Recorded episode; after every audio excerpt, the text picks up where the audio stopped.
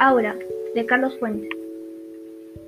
Esta novela fue escrita en 1962. Aura es una novela fantástica de corte gónico. Narra la historia de Felipe Montero, que es un joven historiador en el que se encomienda la tarea de ordenar y terminar de escribir las memorias de General Llorente por parte de Doña Consuelo, su viuda.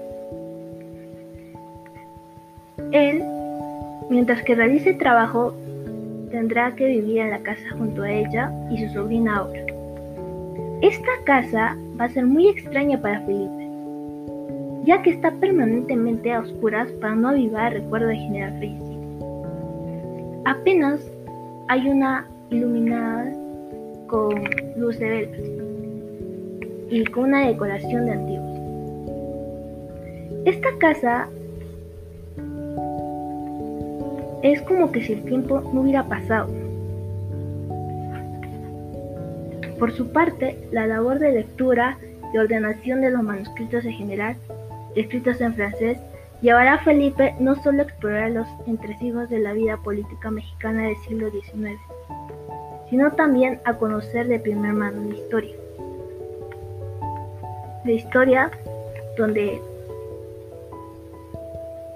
donde va a resultar su enamoramiento con Doña Consuelo y el paulatino proceso de deterioro de la mujer.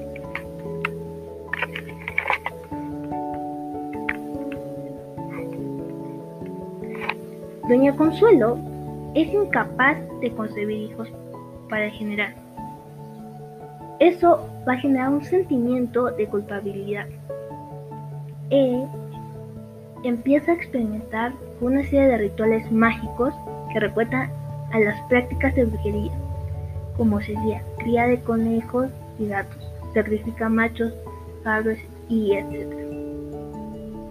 Lo cual esto contrasta con la imagen que ofrece a Felipe, la de una anciana muy devota del catolicismo.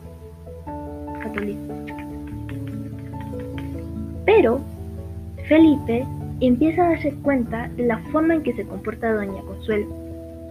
Y ahora se escapa de lo común.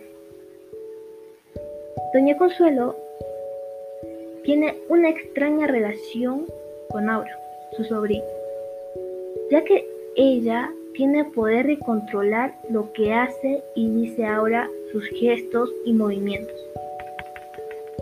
Mientras que pasan los días, Felipe se ha enamorado de la sobrina, Aura y a la idea de que la joven es una prisionera de la anciana, la propone a liberarla. Pero ahora se niega. Y en el último de los encuentros amorosos que tenían, él se percata que él, la vieja y la joven son la misma persona, como si la anciana hubiera desarrollado un poder mágico para controlar ahora con la finalidad de poder concebir el hijo que no pudo darle a general. En ese punto, Felipe se va a dar cuenta que, que ha asumido también él la persona del general, al igual que ahora que se ha transformado en Doña Consuelo en sus tiempos de juventud.